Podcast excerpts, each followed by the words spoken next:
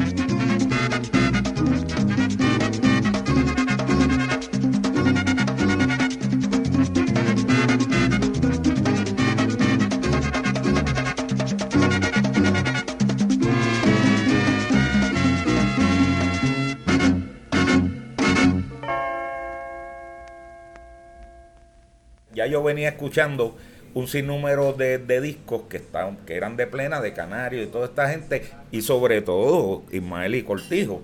Ismael y Cortijo, que esas son las cunas, tú sabes, donde uno va, va aprendiendo el, el swing.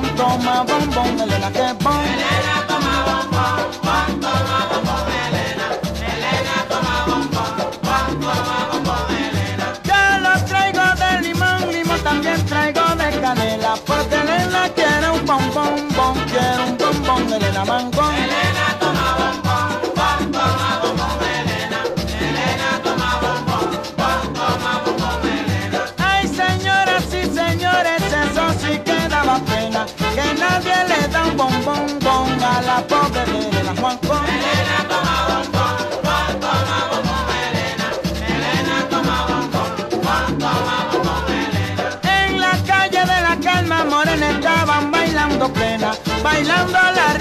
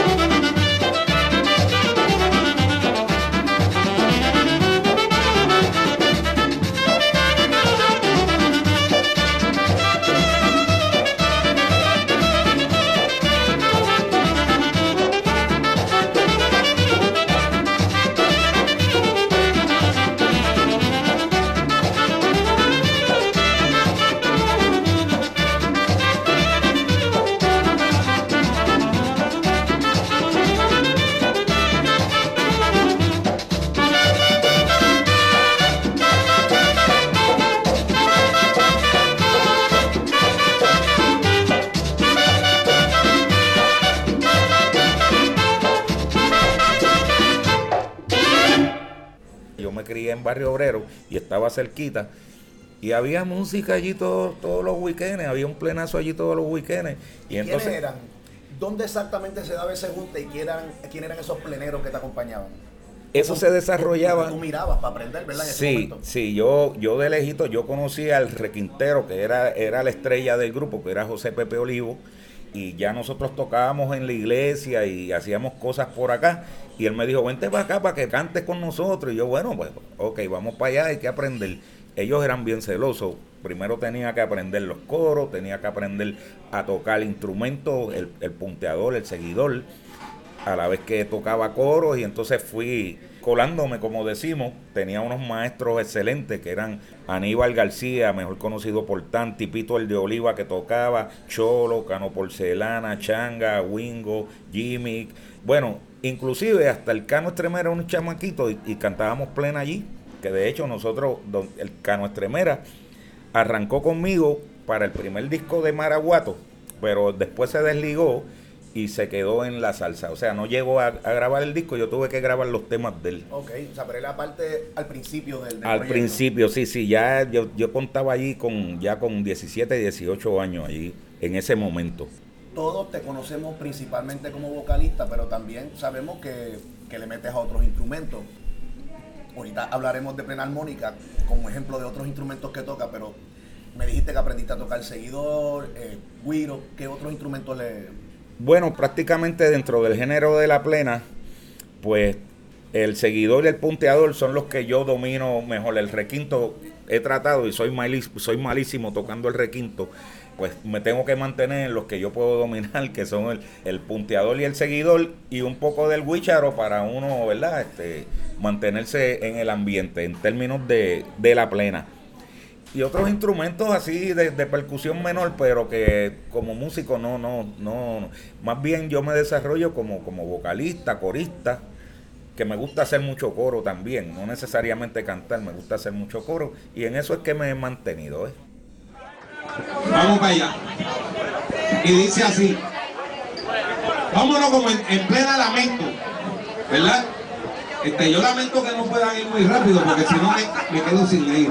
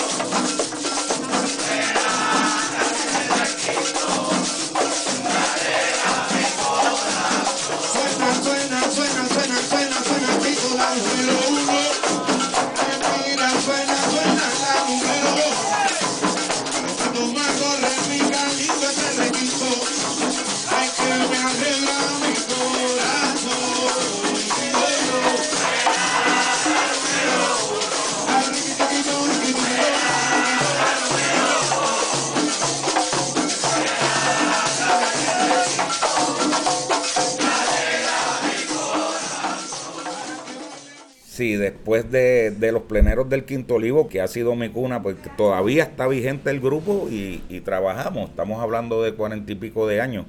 Eh, pero luego de Quinto Olivo, yo hice una grabación, me desligué del grupo y trabajé, hice dos discos con Tipicón, que ahí con Tipicón tenía unos arreglistas exquisitos y, y unos buenos compositores y los músicos eran, eran de primera línea ahí todos, todos ellos se destacaban, eran muy buenos, este, de lo mejor que había. Luego estuve con los pleneros del truco. por esa fila, y perdona que te interrumpa porque lo mencionaste ahorita y es bien importante darle reconocimiento y crédito a los compañeros. Por ahí pasó William Cepeda, por ahí pasó Gamay, por ahí pasó ah, Eric Noel Rosado. Eric Noel Rosado yo lo capturé tocando bomba por allá cuando era un nene por allá por, por la cerámica. Entonces estaba el hijo Claudio, que era un nene, prodigio. Estaba Jaime Morales, este Mariano Morales, que eran hermanos. William Cepeda era un chamaquito. Estaba José Gasmey, Arturo Ortiz. Eh, bueno, una gama, Carlos Soto, que, que, fue, llegó a ser este director del grupo también. Y arreglista. Y arreglista. Tommy Villarini, que me hizo muchos arreglos también. No, muchachos, era un lujo. Y entonces este, el, compositor estrella era Peter Velázquez, que yo le decía algo y él sacaba seguida un, tema, pero bien, bien bragado, de, de, de, la temática que yo le quería ¿verdad? exponer. Y tuve un sinnúmero de compositores muy buenos. ¿Esas copias se consiguen todavía, Víctor? ¿Hay discos de esos por ahí? Deben haberlo, porque esto fue en la frontera esta de, los discos con el CD y entonces ya se quedaron en discos, ¿no? Pero yo he visto por ahí que todavía hay algunos discos de estos que se pueden conseguir, se pueden conseguir.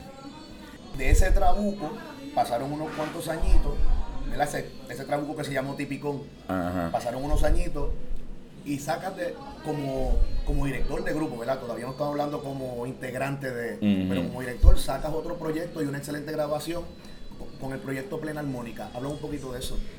Pues Plena Armónica es un proyecto chulísimo porque se está basando en que la música va a ser a través de unos arreglos que yo tengo tocando las armónicas. Y para eso, obviamente, tenía que aprender a tocar ese instrumento. Antes de yo empezar con esa producción. Nunca lo habías tocado el instrumento ese instrumento yo lo logré amar cuando yo de chamaquito era adolescente y escuché a Pepe Castillo tocando el plin plin con una armónica y unos panderos en el Super Show Goya en el 70 y algo por ahí.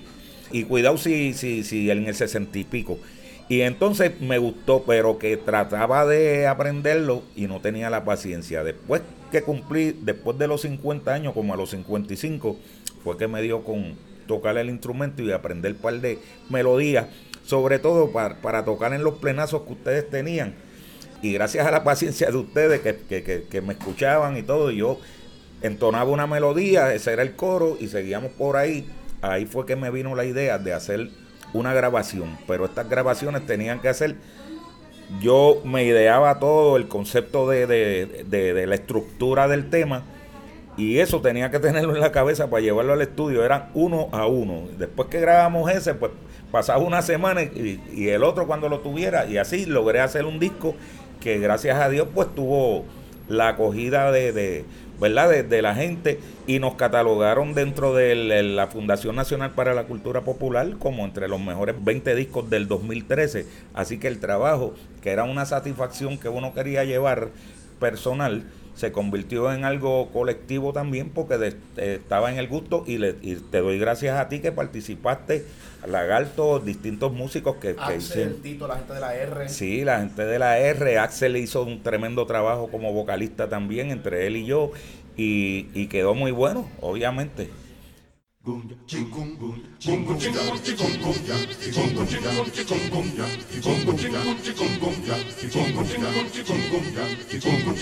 공공야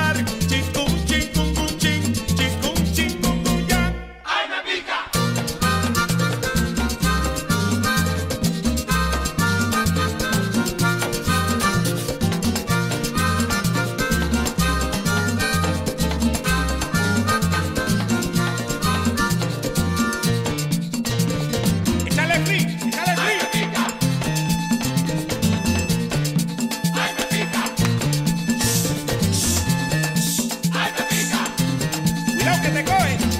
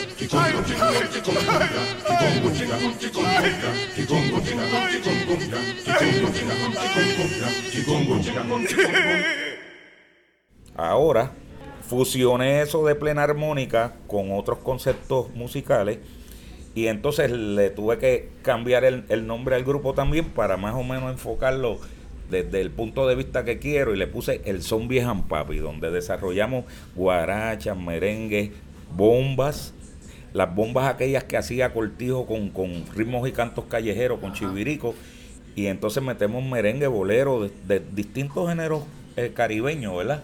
Y lo hacemos como más un concepto más bailable también desde los 70 para acá, en esa trayectoria larga que tú tienes y de todos esos grupos, eh, has tenido la oportunidad de participar como cantante principal o como, como corista en más o menos cuántas producciones musicales, si, si tienes recuerdo? Bueno, incluyendo las que me hayan invitado para hacer coro y cosas así, que inclusive tuve el placer de estar con el maestro Rafael Cepeda antes que se nos fuera de, de esta tierra, porque ese maestro es eterno. Logré hacer un par de grabaciones con él con Jesús, con Modesto. Taco Afán hicimos dos o tres también, que participé en un par de temas. Pues yo te diría que pasan como de 50, pero honestamente me pongo ahí, se me pueden quedar algunas y, y, me quedo un poquito corto. Entre toda la trayectoria de Quinto Olivo, Tipicón, Sacandela, este, Plena Libre, todo eso, pues, pues hay bastante taller por ahí para abajo. Y de esas grabaciones estoy, estoy claro que por lo menos hay dos o tres y puede que sean más, que, han sido nominadas a, premios Grammy, porque por lo menos las de Plena Libre, de seguro, hay varias. De Plena Libre hay varias, sí. O sea, que, el, nombre de Víctor Toro está por ahí en ese... Inclusive hubo uno hubo uno de Navidad, que es uno, uno de, de mis favoritos del disco de Navidad, que se hizo que Lucecita nos comió los dulces con, con Se oyó en Borinquen y Desilusión, pero que que la satisfacción por ser también de Quinto Olivo, los dos temas, porque Hito era el, arreglista, pero que nada, hubo muchos discos que se hicieron con una gran pasión y eso siempre lo teníamos presente, tanto con Quinto Olivo, con todas las grabaciones que yo hice, tratábamos siempre de, en esto tú tienes que hacer lo mejor posible, sobre toda la capacidad de calidad que puedas tener. Todas esas experiencias fueron exquisitas. Partiendo de, de las primeras, que hice con Quinto Olivo, estuvimos en México en un festival que hubo, en un carnaval en, Mérida. Allí nosotros llegamos, eran como cuatro horas para llegar al sitio y entonces tú sabes que los, los músicos son un poquito, ¿verdad? Que les gusta cuatro horas viajando y nos pusieron unas botellas de ron allí, que aquello era de 30 grados y de 30 grados no. Llegamos allá, esos 30 grados se habían multiplicado y nos pusieron en un teatro que era casi un coliseo. Entonces un plenero por allá por Río Piedra, otro por Carolina, y, no era la cohesión, y no quedamos muy bien. Pero cuando fuimos a la caravana, que estábamos en una carroza, la gente siguió en el hotel, seguimos tocando y subimos las escaleras tocando y la gente siguió, aquel hotel se quedó allí como si fuera un carnaval dentro del mismo hotel, que eso ahí compensamos la cosa.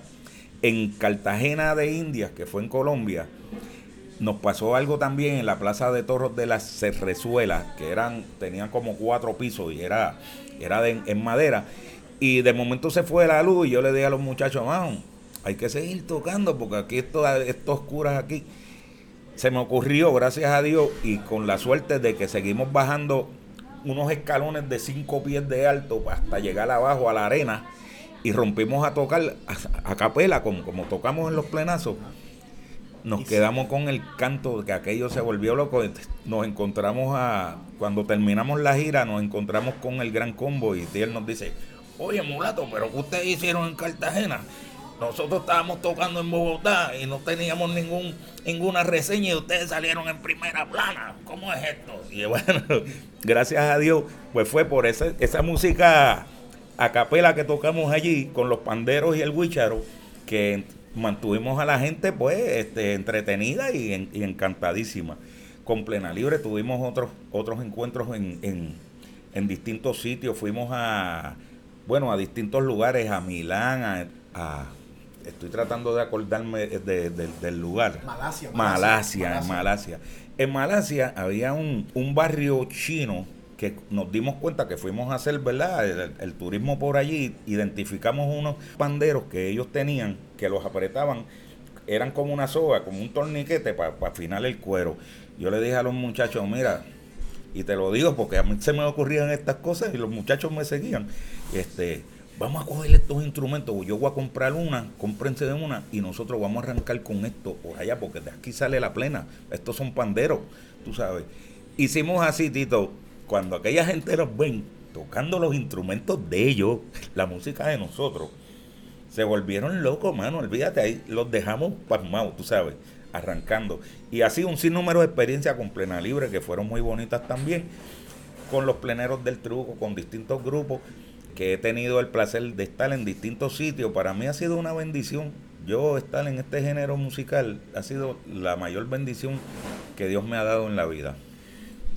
Verdaderamente que yo le agradezco a todos los pleneros que están trabajando en este, en este género, sobre todo a ti, a los Emanuel, al mismo Richard y a, y a toda la gente que se, se, dedican a este género porque lo aman de verdad, esto hay que amarlo para tocarlo y hay que difundirlo y sobre todo enseñarle a los que vienen cómo es que se toca la cosa, que en eso pues pues yo te admiro y, y aprendo mucho de cuando voy a los talleres contigo y te observo. Realmente es algo que nos identifica como pueblo y es parte de nuestro patrimonio cultural y se destaca y ustedes lo ven en las marchas, en las protestas, en todo, en cualquier congregación, esta música siempre va a estar vigente.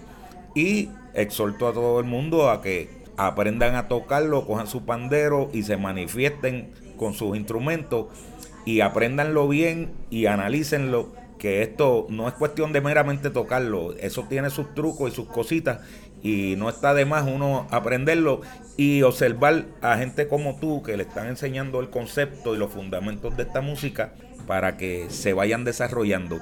Y así mismo lo están haciendo muchos, porque hay muchos chamaquitos que ya están podridos, como decimos, pero que tengan en cuenta de que siempre se aprende, no que ya tú te lo sabes todo. Así que tengan eso en cuenta, que siempre hay cosas para aprender. Plena Cangrejera es posible gracias al apoyo del municipio de San Juan, la Fundación Flamboyán y el Museo de Arte Contemporáneo. Es un proyecto de Radio San Juan y la calle Loíza Inc., una producción de Mariana Reyes y Tito Matos. Enlace comunitario Iliana García. Edición Vladimir Pérez. Diseño Gustavo Castrodat y Gabriela Cruz. Visite nuestra página plenacangrejera.com.